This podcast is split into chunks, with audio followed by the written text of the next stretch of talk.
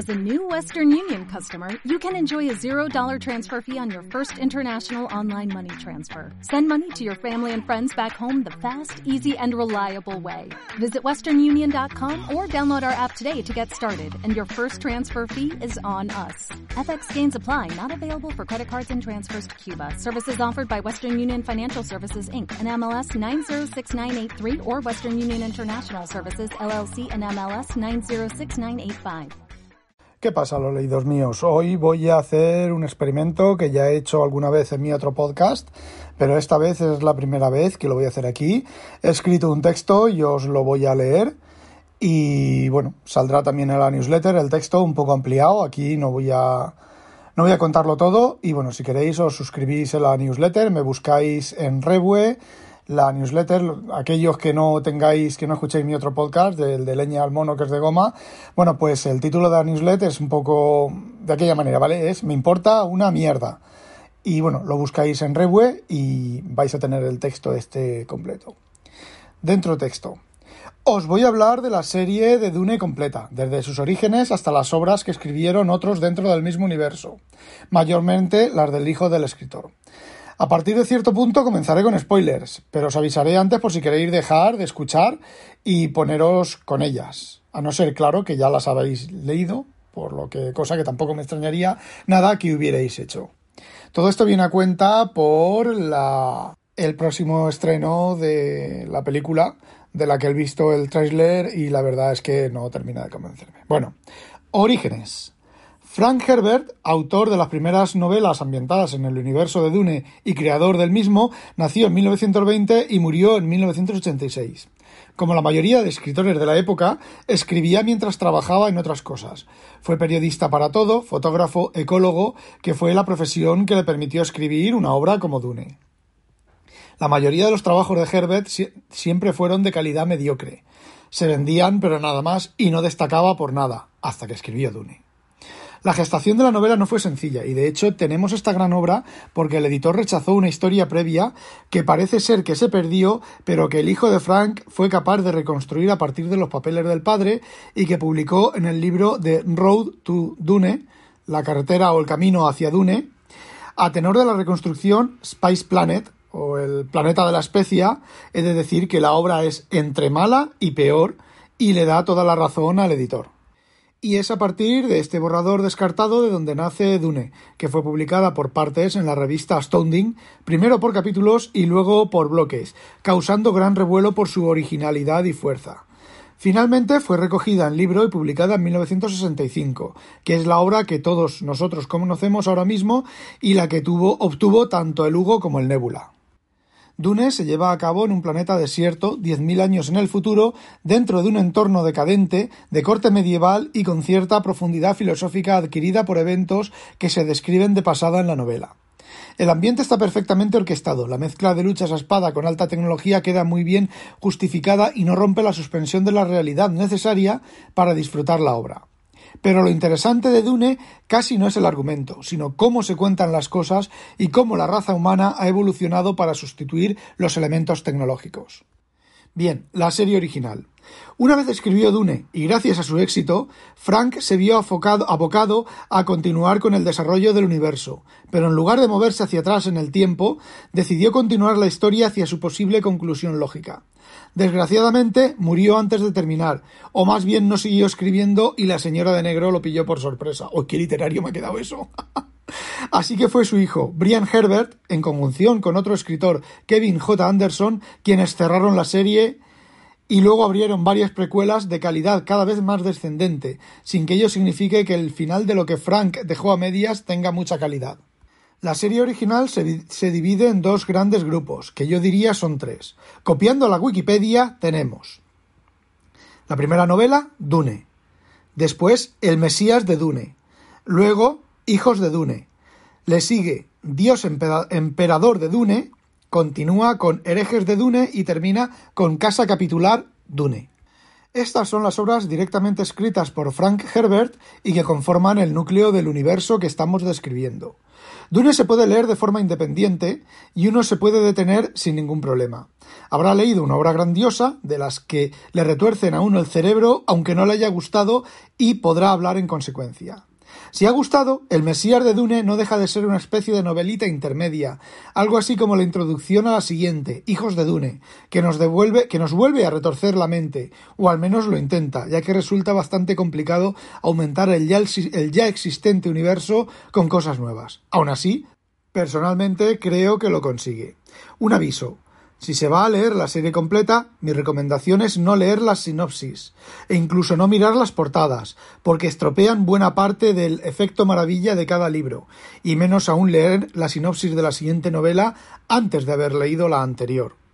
Podríamos decir que la primera novela conforma un bloque completo o una unidad completa. El siguiente bloque lo constituyen las tres primeras, y el próximo las cuatro, incluyendo Adiós Emperador de Dune. Esta es una obra de desarrollo bastante lento que termina con una explosión argumental y un nuevo retorcimiento de mente dejándote pensando muchas cosas. Como ya he comentado con anterioridad, en estas novelas no se trata del argumento en sí, sino de los temas tratados y cómo han sido tratados. Y finalmente tenemos las dos últimas, Herejes de Dune y Casa Capitular Dune, que son una sola novela larguísima dividida en dos partes. De nuevo podemos detenernos en Dios Emperador de Dune y no perdernos nada, o continuar hasta leer las seis novelas, lo que nos deja en un punto bastante inconcluso. De hecho, uno termina pensando que ha sido engañado, porque no es que la serie no termine bien, es que simplemente se queda cortada sin más. Estas dos obras son, a mi modo de ver, las más flojas de todas y de hecho casi prescindibles si uno no se arma de paciencia y se decide a leer la continuación y terminación por parte del hijo. Cazadores de Dune y Gusanos de, arena de Dune. Al poco de comenzar a leer estas obras, hijas de Brian Herbert y de Kevin J. Anderson, rápidamente uno se da cuenta de dos cosas. La calidad literaria ha bajado a niveles comerciales. Es decir, están escritas para ser vendidas y cuantas más ventas, mejor. La intensidad, conceptos filosóficos y torcimiento mental alcanza la asíntota de cero. Es decir, poco o nada. Podemos resumir los dos puntos anteriores en que nos encontramos ante una novela sin más pretensión que entretener, ser vendida a espuertas y nada más. Lo único interesante es el hecho de que cierra el universo de Dune. Lo cierra bastante bien, aunque de forma harto previsible. La única pega es que hace referencias indirectas a leyendas de Dune, de la que hablaremos posteriormente. Y no podría ser de otra forma porque el alfa es el omega, el universo es un euróboros, y siempre me dio mucha rabia que de niño me corrigieran, perdón, me cogieran del monflete y me dijeran lo rebonico que era. Bueno, ahora vamos con las precuelas, intercuelas y la tía Flebitis. Como resumen, las precuelas, intercuelas y demás variaciones son literatura basura, escrita para ser vendida, infantil, carente de cualquier calidad, excepto que nos explican el universo de Dune bastante coherentemente y están bien escritas, aunque a mí me resultan harto aburridas porque te lo dan todo mascado. Existen cuatro grupos de trilogías, es un decir, que vamos a explicar de forma cronológica interna. Posteriormente comentaremos dos formas de leer todo lo que se ha publicado.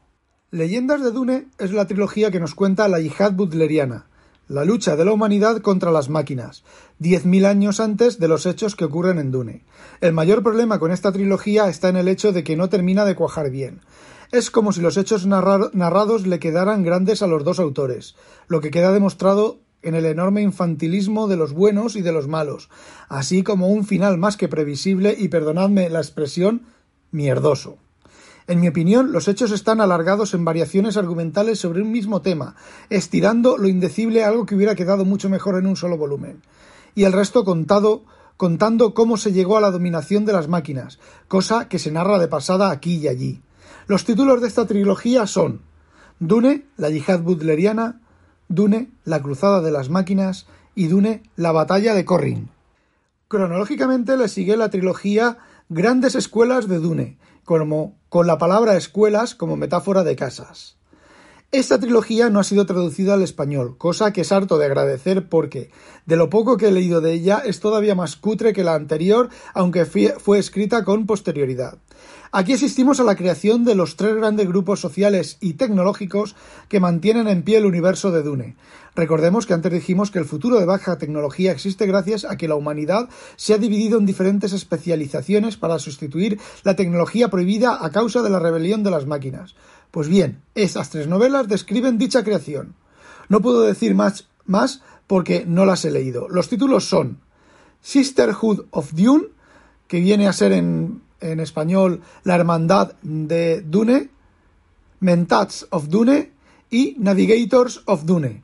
Si os dais cuenta, la palabra Dune tiene que aparecer, no sea que no se den cuenta la gente de que están hablando del universo de Dune. Los que hayáis leído al menos la serie original sabréis qué se está describiendo aquí. El siguiente grupo de novelas tiene el título de Preludio a Dune y nos narra las vicisitudes de las tres casas principales unos años antes de los hechos contados en la serie original. Fueron las primeras novelas escritas por los dos autores, y si hacemos abstracción de algunas cosas, no son malas, pero nunca a la altura de las originales. El mayor problema es que revelan muchos misterios de la primera novela original, misterios inmediatos que quedan velados y que aquí se nos abren en canal, así que ojo con leerlas antes del propio Dune. Los títulos son Dune, la casa Atreides, Dune, la casa Harkonnen y Dune, la casa Corrino. Y ya para terminar, y si os parecía poco, nos encontramos con Héroes de Dune, lo que yo llamo las intercuelas, ya que narran hechos que se comentan de pasada en la novela de Dune y que aquí se explayan. Estas tampoco han sido traducidas, y ni falta que hace. Yo he intentado leerlas y lo cierto es que son pésimas. Algo más contaré al final, cuando emita mis juicios de valor sobre todo esto, ya que no quiero desvelar nada de ninguna trama de momento. Originalmente planeada como trilogía, el tercer volumen no llegó a ser escrito porque, al parecer, ni los fans de la serie estaban por la labor, ni a los autores les quedaba nada que contar. Los títulos son Paul of Dune y Wines of Dune, Vientos de Dune. Y con esto y un bizcocho hemos terminado todo este chocho de precuelas, secuelas e intercuelas. Bien, ahora vamos con el orden de lectura, ¿vale? La serie se puede leer de dos formas, a saber, cronológicamente conforme fue escrita, tanto por el padre como por, por el hijo, y respecto a la cronología interna de la misma. La segunda opción no la recomiendo por el principal motivo de que ya desde el principio quedan resueltos los misterios principales, y pese a estar ante hechos cronológicos, se pierde la mayor parte de la magia de la obra. La lista por orden de escritura, que no es estricta, por ejemplo, la continuación de Dune principal se escribió después del preludio, quedaría así. Bueno, aquí os digo rápidamente la serie original, luego Preludios a Dune, la serie original con las dos novelas que finalizan de los hijos, Preludio a Dune, Leyendas de Dune, Grandes Escuelas de Dune y Héroes de Dune. ¿Qué os parece? A una media de 600 páginas por libro, lo que es conservador son unas 11.400 páginas habréis observado que he puesto un título extra. Bueno, esto está en la parte escrita, ¿vale? Eh, Dune Red Plague o Dune mm, Plaga Roja. Se trata de un cuento sin mucho interés. También podéis encontrar en Internet algunas de las novelas que no han sido oficialmente traducidas, traducidas por la comunidad. Y como este tipo de trabajos, la calidad de la misma es en ciertos momentos un tanto peculiar, sin ser mala, ojo. ¿Y el orden cronológico? Pues os los pongo otra vez por trilogías. Leyendas de Dune, Grandes Escuelas de Dune, Preludio a Dune, la serie original, y Héroes de Dune. Si os fijáis, es más o menos conforme os las he descrito anteriormente. Hay que tener en cuenta que la serie Héroes de Dune se imbrica en medio de varias novelas de la serie original, pero personalmente no creo que, que aporten nada nuevo a ella. Bueno, y ahora vamos con mi opinión con spoilers. Aquí me voy a desahogar a base de bien. Así que avisaos estoy. Si queréis paráis y os ponéis a leer, o si os importa poco, pues bueno, seguimos. Venga. La serie original. Dune es una joya. Te puede no gustar, pero nadie puede negar que es una obra grandiosa, original y que encima ha envejecido no solo muy bien, sino que algunos temas tratados en ella son de rabiosa actualidad, como todo lo relativo a la ecología. Es cierto que para según qué gusto se puede volver algo pesada con tantos planes dentro de los planes y tanto ha levantado una ceja, así que no cree lo que he dicho, por lo tanto voy a hacer hincapié en lo del tóptero y entonces lo relacionará con el accidente de anoche y se distraerá, etcétera. El texto me lo he inventado, pero vamos, da una idea de cuando los personajes se ponen a filosofar, a hablar entre ellos y su conversación interna que está dentro de la novela. Personalmente, las Bene Gesserit me encantan más allá de toda duda. Los Mentats ya podían ser un poco más espabilados y desde luego que los malos. Son malos a más no poder, pese a que desde su punto de vista están haciendo las cosas bien. No puedo criticar duramente a Dune. No sé la cantidad de veces que la he leído, pero sí puedo criticar la segunda novelita. Es aburrida, no pasa nada hasta el final y ciertamente es bastante prescindible, pudiendo haber quedado como un rápido prólogo de Hijos de Dune, que si bien tampoco es santo de mi devoción, me gusta bastante, así como la de Dios, que me dejó la mente un tanto torcida la primera vez que la leí. El mayor problema con estas dos novelas es que en el tiempo transcurre muy despacio, apenas unos días en la primera, algo más en la segunda, y la parte interesante solo está al final, sobre todo en la de Dios. A esto hay que añadir todo el contenido filosófico, que en algunos momentos sobra, como cuando Dios está en el desierto con su hija Shina. Podríamos resumir que las continuaciones del Dune original es un intento de evitar la trampa en la que el mismo Paul Atreides creó, una humanidad encorsetada en un ambiente continuista, decadente y que llevará a su extinción por la propia inercia hacia la comodidad de uno mismo. Lo que Paul quiso crear es el hombre libre de verdad, libre de su conexión con el, con el universo, con la historia, con su propio ser. Y normalmente en mis relecturas suelo terminar aquí. Las dos siguientes y las que cierran el ciclo solo las he leído dos veces. Como ya he comentado, cuando Brian toma el relevo la calidad cae en picado, pero tiene la contrapartida de que el nivel de aventura crece hasta formar una novela entretenida. Simplista pero entretenida, con un cierre más que digno, aunque, como ya he comentado, previsible, ya que desde la aparición de las honoradas matres está medianamente claro de lo que huyen. Las continuaciones. Preludio a Dune se deja leer porque explica, de forma, en forma de aventura y con continuos eventos, muchas de las cosas que se dejan entrever en Dune. Digamos que se trata de lo que forzó a lo que ocurrió en la primera novela. Su mayor problema es la longitud y la necesidad de inventar hechos para dar continuidad a la trilogía, lo que termina con algunas contradicciones más que evidentes con Dune. Por ejemplo, el planeta X. En la trilogía, el padre de Paul es amigo del gobernante de X, y ocurren un montón de aventuras allí con la intervención de los Harkonnen y del propio Corrino. Hechos que son ignorados en Dune, donde X es un planeta misterioso del que apenas nadie sabe nada. En esta novela se desvela qué son los Bene Tleilax y toda su parafernalia, y de nuevo en Dune son un misterio insondable y sucio. Por eso es por lo que no recomiendo la lectura cronológica interna, ya que entonces entraremos en Dune con los what the fuck incorrectos y con la desilusión de muchas cosas que nos parecerán triviales y carentes de sentido. Sin embargo, leídas al revés conservan el efecto maravilla casi intacto. Las demás novelas son basura. Las leyendas, y más todavía las escuelas, no dejan de ser novelas completamente comerciales que intentan aprovechar el tirón sin ningún otro intento de calidad o de pretensión. Con esto no quiere decir que estén mal escritos, que no lo están, sino que se trata de simples novelas palomiteras para pasar el rato sin más, con la mente crítica completamente deshabilitada porque si no, las ganas de estampar el ebook o el libro contra la pared se hacen infinitas. Las novelas son infantiles, muy infantiles. No me refiero a que estén destinadas a los niños, sino a que los personajes tienen un aire de infantiles a los que nunca han castigado que tira para atrás. Se puede entender que Omnius y sus adlaters, adlat ad bueno, sean así de cortitos. Al fin son inteligencias artificiales independientes y que dominan a los humanos por la mera fuerza y el número. Lo que no se puede entender es que los titanes, ahora cerebros dentro de contenedores, tal y como lo lees, tengan esas reacciones y actúen de la forma en que lo hacen.